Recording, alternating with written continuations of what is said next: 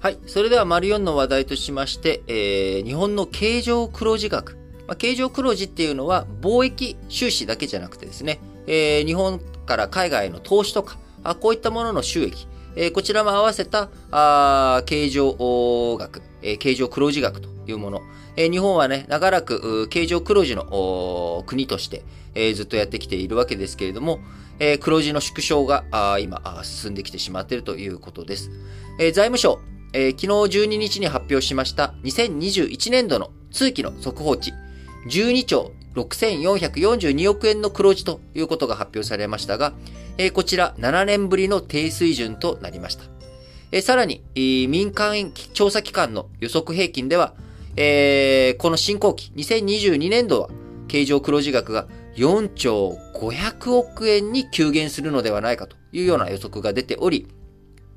えー、2020年度、えー、16兆円だったところから、えー、12兆6442億円、そしてさらに4兆円台まで、えー、下落。ということになっていけば、4分の1に縮んでいくということになりますけれども、えー、こちらね、あのー、まあ、過去にも2011年とか12年とか、あこれぐらいの時には、えー、同じぐらいの金額、経常黒字額だったんですよね。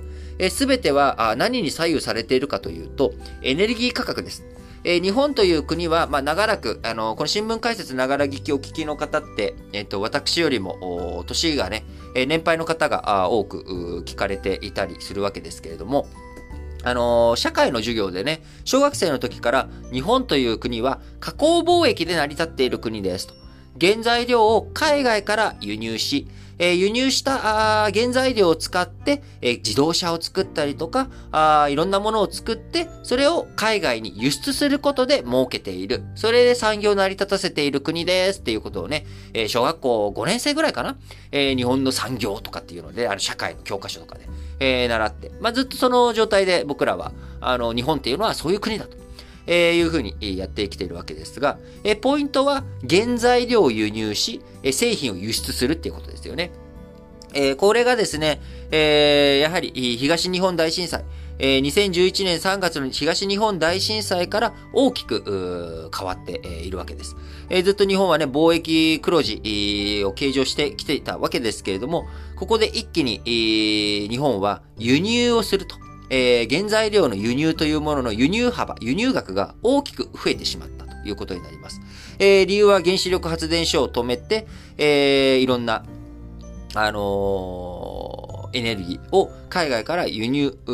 しなきゃいけなくなってしまった。その輸入量が増えてしまって、え、黒字額、えー、こちらがね、貿易黒字額が一気に赤字に転落して、大きな赤字。ただ、なんとか経常黒字を保つことができたというところ。えー、で、そこからあ原料価格とかあ燃料価格が安くなっていくことに伴って、えー、日本の貿易黒字額というものが戻ってきて、なんとか、それで、えー、経常黒字額も増えていくということをやっていたわけですけれども、えー、今再び、えー、経常黒字額が急減している背景には貿易赤字が大きくなってしまっている。えー、それはね、えー、エネルギー価格の高騰ということが、あいう状況なわけなので、僕はやっぱりまあ、この経済的な状況を踏まえていくとですね、原子力発電所、これを再開させていかざるを得ないのかなと。えー、そうしていくことによって日本の海外へのドル払い、これが減っていくっていうことにもつながっていきますので、えー、為替の急、円安のね、急激な動きっていうものを止めるっていう上でも、えー、日本としてはやっぱり僕は原子力発電所を再稼働させていくってことが欠かせないんじゃないかなっていうふうに思っています。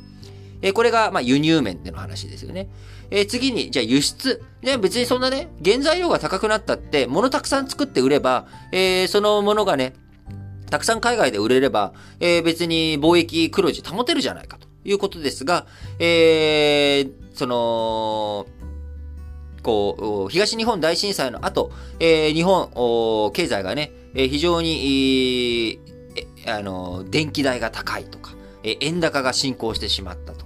あそういったこと。あとは、まあなんか地震とかそういったことが起きてしまった時に、えー、日本一極集中だと生産が止まってしまうので、えー、世界に工場を海外に進出させていこうということで、えー、例えばね、マツダなんかはメキシコに工場をたくさん作って、え、行ったりとか、あそういったことをしたえー、各国にね、いろんな国々に進出していくということをしていったので、日本の生産力、工場力と言ったらいいですかね、輸出量が減ってしまってきたということもあり、なかなか輸出の伸びが伸び悩んでしまっている。原材料とか国民生活を維持するためのエネルギーとか、こういったものの輸入は増えているんだけれども、なかなか、えー、海外への輸出が伸び悩んでしまっているという状況。なので、えー、この前、この前ね、熊本に、TSSC の半導体工場を誘致するっていうことに、政府が助成金を出したりとか、あそういったことが決まったりしていますけれども、やっぱり日本の産業構造というもの、これが今まで戦後、えー、ずっと続けてきた原材料を輸入して、えー、貿易をして、えー、儲かる国ですよ、ということ。これはね、そのままやっていくのもなかなか難しい。じゃあ、投資だって言ったら、投資もね、やっぱり難しいわけですよね。ソフトバンクビジョンファンドの話さっきしましたけれども、なかなかやっぱ収益っていうのも安定しがたいものですし、そういうふうに考えていくと、日本として、